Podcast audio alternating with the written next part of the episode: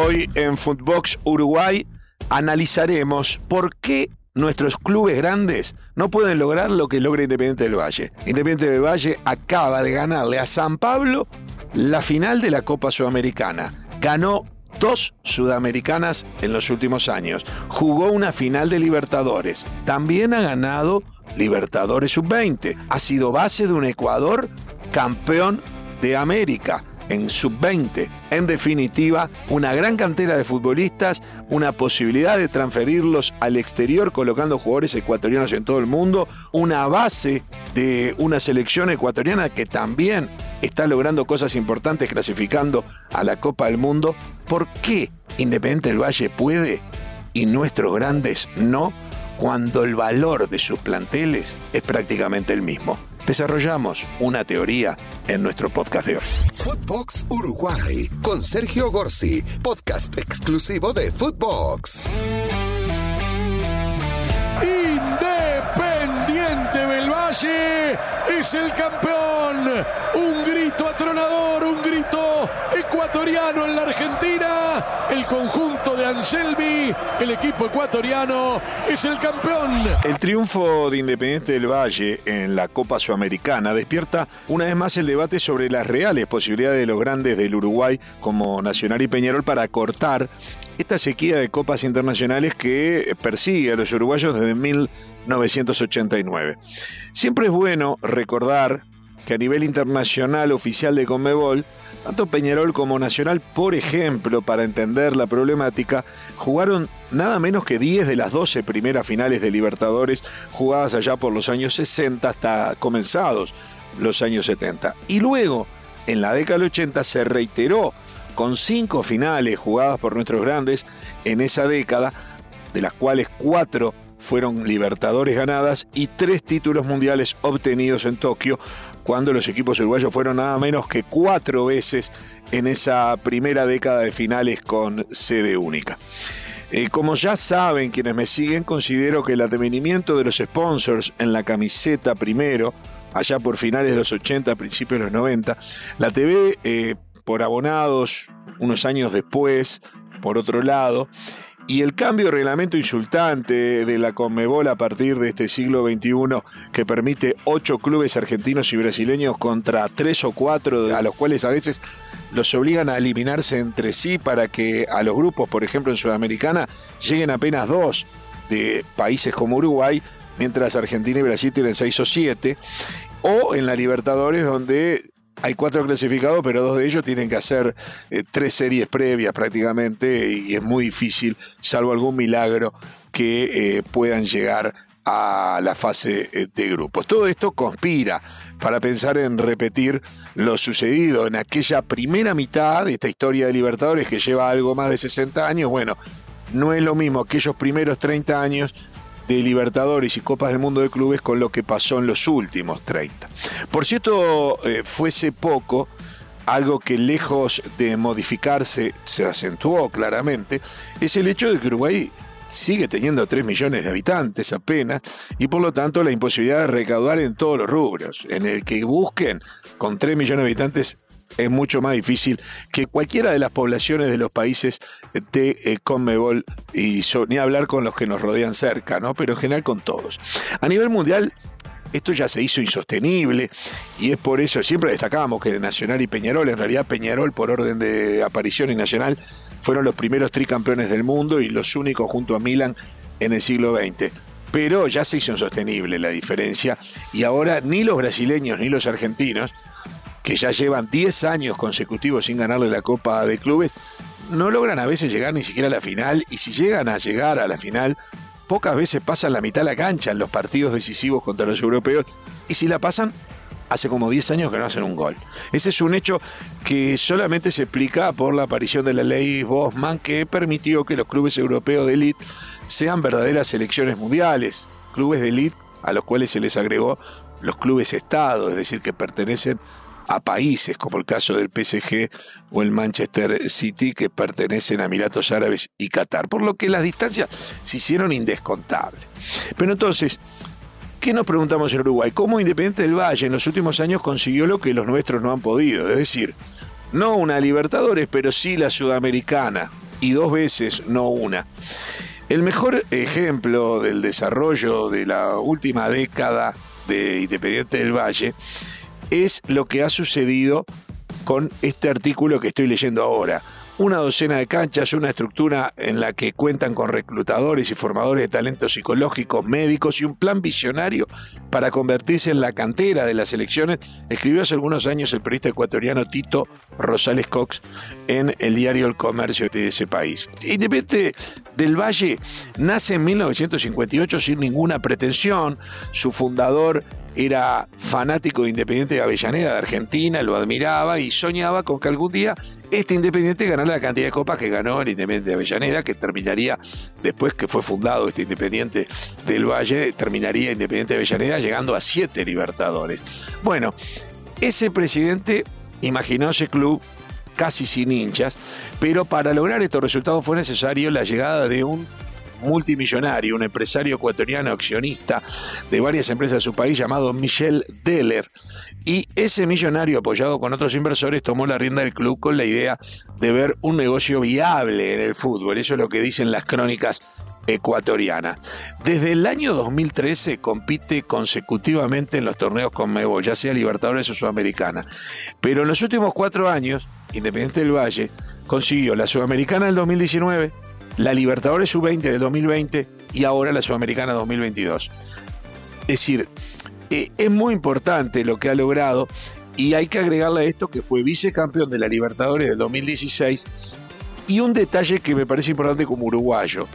En estos últimos 10 o 13 años, 5 de esos años fueron eh, dirigidos a nivel de proyecto técnico por Pablo Repeto, que es el actual director técnico nacional. Eso sucedió entre 2012 y 2016 y se lo considera una pieza fundamental en este desarrollo y en este crecimiento de Independiente del Valle. El presupuesto que maneja el club ecuatoriano en juveniles es similar al de nuestros grandes. Se calcula que tanto Nacional, Peñarol e Independiente del Valle invierten un millón y medio de dólares por año para el fútbol juvenil. Eh, los resultados han sido muy buenos en los tres en ese nivel. Han transferido jugadores muy importantes que hoy juegan en equipos de élite del mundo, tanto Peñarol, también Nacional y también Independiente del Valle. Y además eso se refleja en las últimas tres Libertadores Sub-20, por ejemplo. Ahora, si bien vemos que nuestros clubes le han podido ganar finales de América Independiente del Valle, también es cierto que Independiente del Valle están todas. Pero ¿qué pasa luego?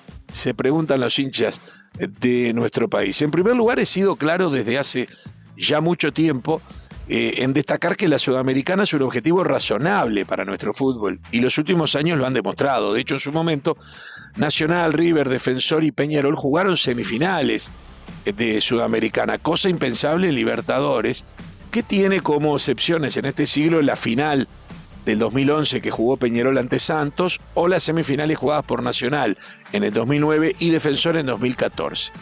Pero como Independiente del Valle, con un plantel sin grandes figuras, con algunos argentinos desconocidos por el gran público, gana por segunda vez una sudamericana, agregándole a lo que fue finalista en el 2016, como dije, de la Copa Libertadores, y en un dato que no es menor, es el último club no argentino ni brasileño que jugó una final de Libertadores. Insisto, 2016. Hoy en día Peñarol, hoy, anda navegando entre cuarto y quinto puesto de la tabla anual y la duda es si va a clasificar a Libertadores o Sudamericana si sale cuarto va a la Libertadores y va a tener que jugar tres fases para llegar a fase de grupo, y si no va directo a Sudamericana. Para entrar a grupo Libertadores y asegurarse un mínimo de 3 millones de dólares por participar, debe descontarle 7 puntos a Liverpool, a falta de apenas 4 fechas, lo que lo veo complejo por lo menos, y además hinchar en una posible final entre negriazules y tricolores por sus rivales de siempre. O sea, si Liverpool sale campeón uruguayo, se queda con ese cupo y Nacional se queda con el cupo por tabla anual, por lo tanto necesita que Nacional sea campeón uruguayo. Me parece que ningún hincha de Peñarol está dispuesto a hinchar por Nacional a ver quién gana un campeonato uruguayo, aunque esté en juego una clasificación que no le asegura gran cosa en materia de gloria deportiva. Y me parece que en su fuero íntimo, Peñarol no le aventura gran cosa porque no hay chance que gane una Libertadores. Por eso que, que, digo que no le garantiza nada. Pero me parece que en su fuero íntimo, Peñarol prefiere ir a la Sudamericana, es decir, salir de quinto a octavo, que es donde está o donde estuvo ahora hasta estos días. El año pasado hizo una gran campaña en Sudamericana, llegó a semifinales, eliminó en el camino a Nacional, que no fue poca cosa, y de no ser que tuvo que desprenderse de tres titulares indiscutidos durante la Copa, que fueron el zaguero Formiliano en defensa, eh, Canovio, que hoy es figura en Brasil, finalista de la Libertadores y jugador de selección, y nada menos que su goleador de entonces, que era David Terán, que no solo jugó en contra, sino que lo arruinó con un gol y una asistencia clave en las semifinales, ganando luego la Copa David Terán, pero no Peñarol.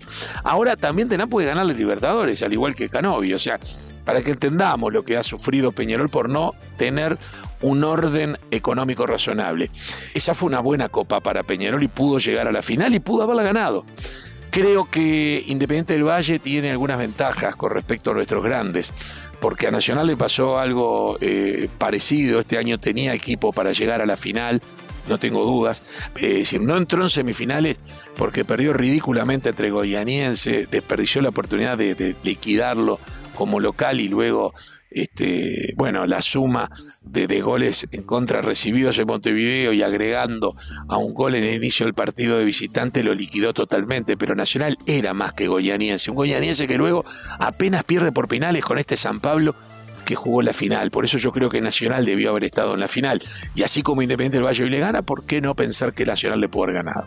Creo que la ventaja de Independiente del Valle con respecto a nuestros grandes es que no tiene hinchas escuchen esto, eh, no tiene hinchas. Lo que para los nuestros puede ser una ventaja, tener una hinchada que alienta, que sigue, en los últimos tiempos solamente se ha convertido en dolor de cabeza. Suspensiones, multas, riesgo de pérdida de puntos. Sin embargo, los ecuatorianos bailan al compás de su dueño, el millonario ecuatoriano, a quien nadie presiona, nadie le pide nada y con el apoyo de 10 grandes empresas comerciales que creen en ese empresario y cero exigencia. Bueno, con eso va armando su trabajo serio, responsable y sin tener que dar explicaciones. Y cuanto menos exigencia hay, menos locura de gastar en jugadores de sospechoso presente en cuanto a rendimiento y una tranquilidad de que con esa base de la cantera y pequeños retoques se puede pelear, de esa forma Independiente del Valle se va ingeniando para haber ganado estas dos sudamericanas en los últimos años. Insisto, ya no habrá más Libertadores, pero sí Sudamericanas. Peñarol perdiendo sus figuras y Nacional dejando pasar esa oportunidad de liquidar al goianiense, pudieron llegar a finales, claramente, en estos dos últimos años, mano a mano, contra equipos que sí lo superan tres o cuatro veces. Eh, es, una especie de proporción tres o cuatro a uno en valor plantel, pero es una cifra que también he dicho hasta el cansancio, que es peleable cada tanto, no es que le vas a ganar siempre. Pero si el otro tiene un plantel tres o cuatro veces superior, y cada cuatro veces capaz que una le ganás, y una puede ser la que está poniendo como campeona Independiente del Valle contra San Pablo, que vale 80 millones e Independiente del Valle apenas eh, bordea los 20. Eh, sin presión alguna. Con un Fiorentino Pérez, entre comillas, local, Independiente del Valle se divierte en la Sudamericana, se divierte llegando a todas las finales de Libertadores Sub-20, genera valores a su selección y se luce. Hay que decir que Independiente del Valle fue clave, absolutamente clave para eh, el equipo en cuanto a aporte de futbolistas, para los equipos ecuatorianos que fueron subcampeones de Sudamericanos Sub-20 de 2017, que ganó Uruguay, campeones sudamericanos Sub-19. Ahí ganó Ecuador. En el Mundial Sub-19 salió tercero. Es decir, eh, a nivel juvenil no hay dudas, eh, tuvo 14 futbolistas surgidos en la cantera, 7 de los cuales estaban todavía jugando en su club y 3 estaban en Europa.